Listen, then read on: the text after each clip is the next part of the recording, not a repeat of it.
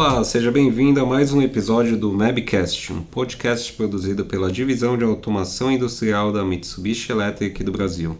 Meu nome é Pedro Okuhara e o nosso objetivo é discutir temas relacionados à indústria e ao mercado, além de apresentar nossas soluções e a própria companhia, através de nossos especialistas e convidados. O tema desse episódio é o mercado da automação industrial. Então fiquem ligados, pois o décimo episódio do Mabcast já vai começar.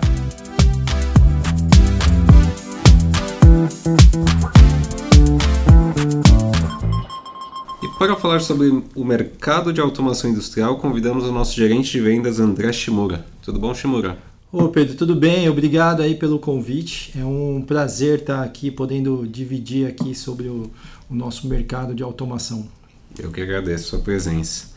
E para começar, eu queria que você desse um panorama geral aí da automação industrial no mundo, nesses dois últimos anos né, com a pandemia. Em linhas gerais, é, como o mercado se movimentou e quais segmentos também se destacaram? Pois é, Pedro. Então, nesses últimos dois anos, é, muita coisa aí aconteceu, né? Então, principalmente as empresas se viram obrigadas aí a reduzir custos, melhorarem os seus processos e com isso a automação foi um dos campos que mais avançados, um dos principais campos que tiveram investimentos principalmente em segmentos como alimento e bebidas, é, setor agrícola, bens de consumo e o farmacêutico também, né? E ainda, ainda houveram também empresas que usaram esse período de baixa demanda, né, para modernizar suas linhas. Então, muitos projetos também de retrofit e update aconteceram, né? E isso também é, é comprovado pela nossa é, unidade de Votorantim ANCD, que está tendo um excelente desempenho também nesse primeiro semestre, que é uma a nossa unidade principalmente voltada para serviços e manutenção. É muito legal saber que está tendo bastante investimento e até a gente entende que em momentos de crise o pessoal acaba buscando mais eficiência energética e automação, né? Sim. E, e no Brasil, como é que você acha que está o Brasil nesse momento que a gente está, né? Quase metade de 2021 e também quais as expectativas para os próximos anos?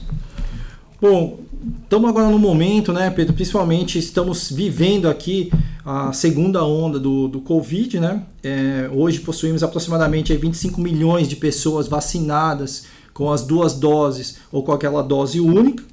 É, mas ainda é um país com algumas incertezas, né? Mas, um, porém, a gente viu junto da Abine, a Abine recentemente lançou os seus, os seus indicadores e o principal, a Abine é um dos nossos principais indicadores, né? E ela fez uma crescimento, ela fez uma previsão para esse ano de 2021, um crescimento no PIB de 5.4%. E em 2022, um crescimento de 3.5%. Portanto, é, é fato que a gente prevê boas expectativas para os próximos anos. Não, isso é ótimo saber que a expectativa aí é chegar em 5.4, né? Perto do cenário que a gente tinha bastante negativo no início da pandemia. Né? Então a gente pelo menos tem boas perspectivas não só para esse ano, mas para os próximos também. E contando com a sua experiência, né? Eu sei que você passou em várias empresas aí, multinacionais. É, como você compara o, o mercado hoje com o mercado aí de alguns anos atrás? Pois é, Pedro, isso mudou bastante, né? O, uma, a principal coisa que eu vejo é que o, o mercado hoje é muito mais rápido e ele é um mercado muito globalizado. Então as pessoas têm hoje um fácil acesso à informação, sejam informações daqui do Brasil ou informações de qualquer lugar do mundo, né? E uma coisa que também que a gente repara bastante é uma demanda por respostas rápidas. E isso daí eu tenho certeza que a Mitsubishi é capaz de prover. Legal, é, a gente sabe que no dia de hoje os clientes, os parceiros querem tudo para ontem, né? Então, legal saber que a Mitsubishi está preparada para ajudar eles nesse sentido.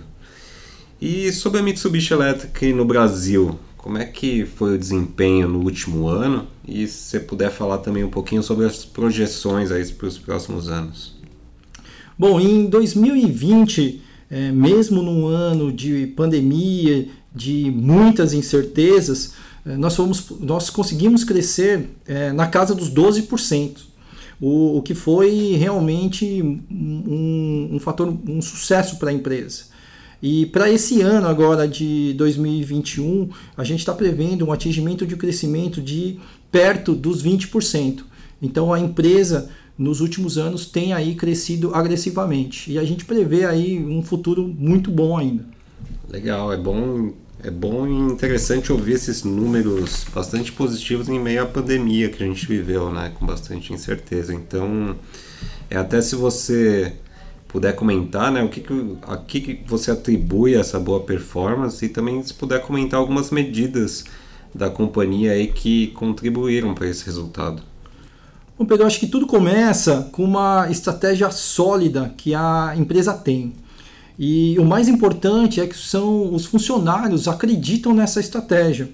É, o sucesso é fruto não só da área de vendas, mas é um fruto de todas as áreas, desde vendas, é, suporte interno, compras, suporte técnico, marketing e administração.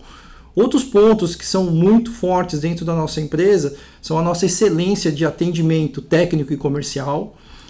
Possuímos hoje um produto de qualidade fabricado no Japão e, é claro, um produto de alta tecnologia. E é óbvio que possuímos preços competitivos no mercado. Legal, é, além do produto que todo mundo acaba conhecendo a qualidade, eu acho que esse atendimento aí que você comentou é um diferencial bastante relevante. E em relação aos parceiros, como tem sido o crescimento e desenvolvimento dessas empresas que possuem um papel fundamental junto ao cliente final? Então, Pedro, nossos parceiros nesse ano também tiveram que se reinventar.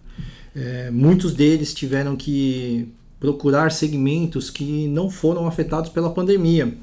E isso trouxe resultados muito positivos para empresas. Hoje, a Mitsubishi possui é, parceiros, né, distribuidores e integradores de sistemas em quase todos os estados do Brasil. E com isso, o nosso número de crescimento em parceria tem crescido ano após ano. Isso tem trazido um ótimo papel junto aos clientes finais os nossos parceiros têm tido mais presença junto aos clientes finais, dando também mais suporte para eles também. Legal, é, a gente sabe que é, os parceiros aí acabam sendo a imagem da empresa é, propriamente dita ali para o cliente final, né? Então é importante que eles consigam dar todo o suporte que o cliente precisa em si. Né? E é, a gente escuta muito falar também sobre indústria 4.0, né? um conceito que está aí, cada vez está mais relevante.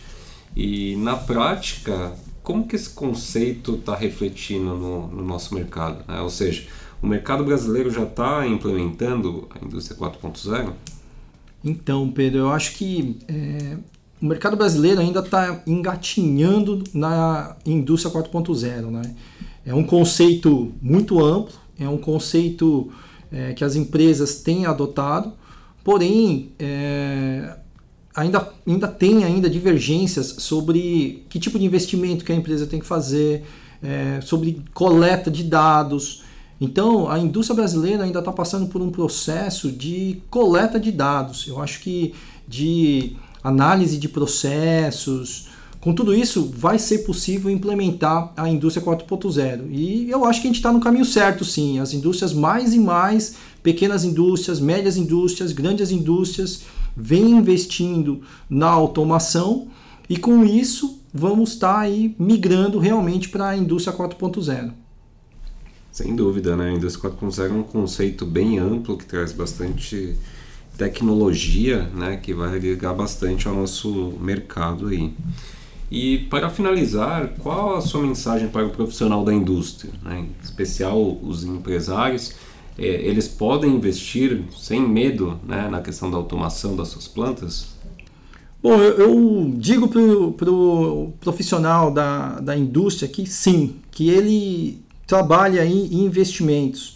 Mas é importante que ele saiba que existem soluções para todos os tipos de aplicações, para todos os segmentos e todos os tamanhos de investimentos.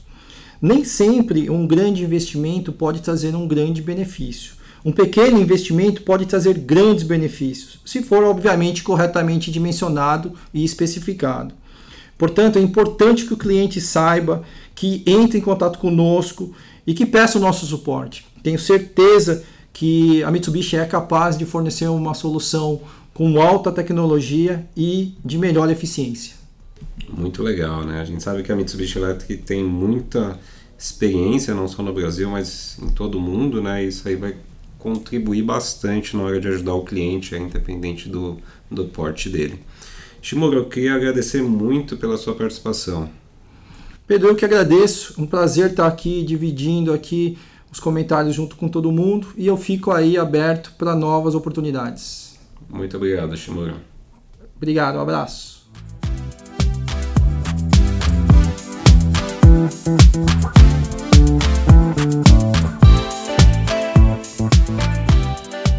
Espero que tenha gostado do décimo episódio do Mabcast. Não deixe de seguir o nosso podcast na plataforma de sua preferência, além de escutar os episódios anteriores. Muito obrigado e até a próxima!